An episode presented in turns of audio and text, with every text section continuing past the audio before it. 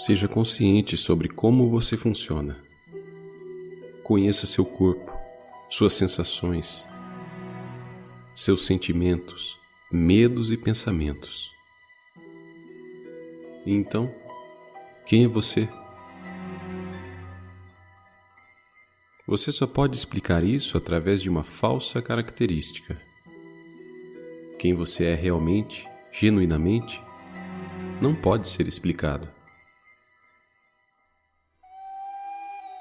É essencial ver com nitidez. Aquele que aspira por lucidez deve se esforçar em discernir sua falsa identificação com tudo o que seja transitório. Interrogue-se acerca do que é permanente em todas as fases da existência. Mergulhando nesse autoconhecimento, você pode descobrir que o que você chama de corpo, sentidos e mente são apenas ideias que você mantém, sem conhecer o que realmente são. Você sobrepõe uma imagem e memória a seu corpo e suas emoções. O verdadeiro eu.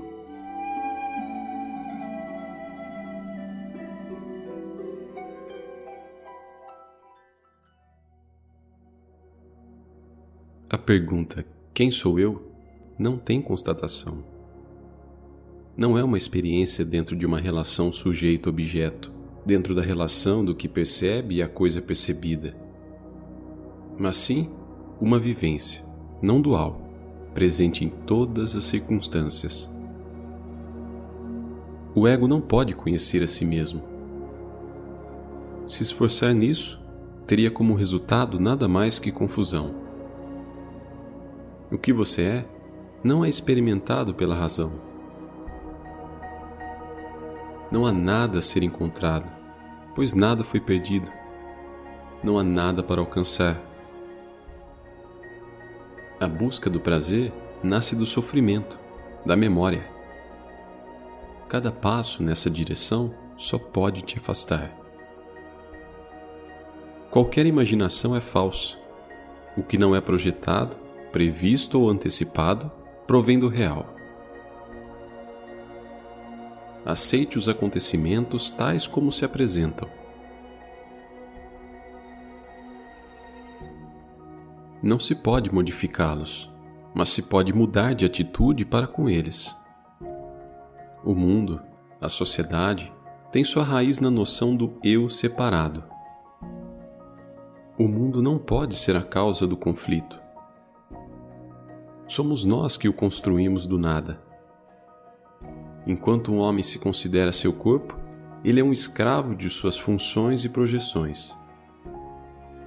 Quando não somos nada, tudo é possível.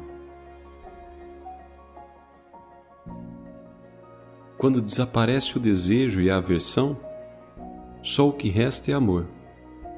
Perceba que ninguém vive, só há vida. A ideia de ser o executor de suas ações é a única armadilha que te impede de viver. Não há espaço para melhorias na realidade. Ela é livre, sem medo, natural e perfeita. A identificação com o corpo e a personalidade criam a escravidão. Ao se colocar como observador de ambos, tudo se resolve e existe a liberdade. A percepção de nossas sensações é uma construção de nossa memória e implica em um conhecedor. Devemos examinar sua natureza, dar-lhe toda a nossa atenção, todo o nosso amor, e assim descobriremos o que somos. Na ausência de desejo e do medo está o amor. Um homem totalmente maduro, que é consciente da sua verdadeira natureza, não segue necessariamente as convenções da sociedade, atua no momento oportuno e obedece ao que lhe pede a situação. Atuar segundo seus desejos não é mais que escravidão.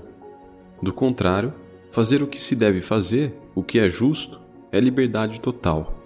Não se interpõe nenhuma coação interior nem exterior. A lucidez silenciosa está mais além de qualquer estado no estado de vigília, é onde a expressamos em palavras.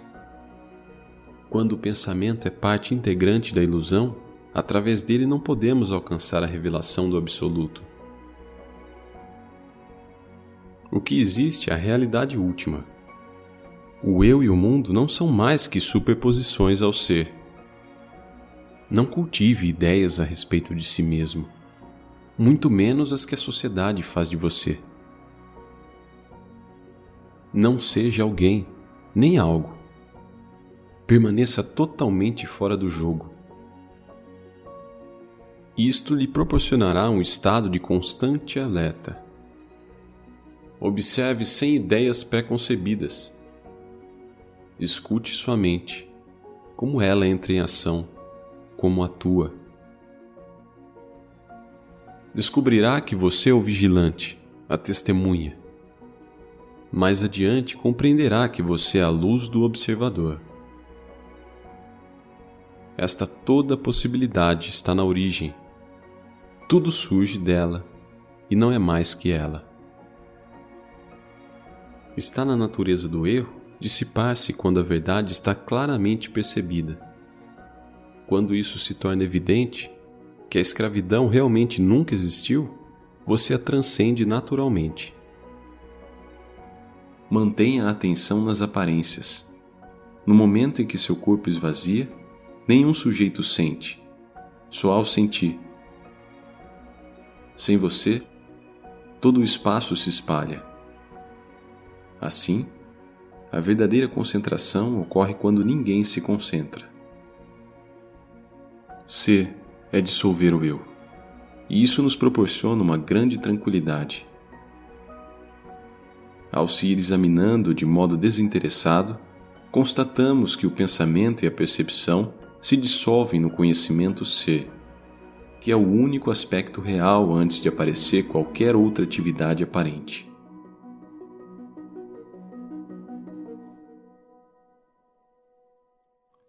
Sou é a fonte de toda experiência.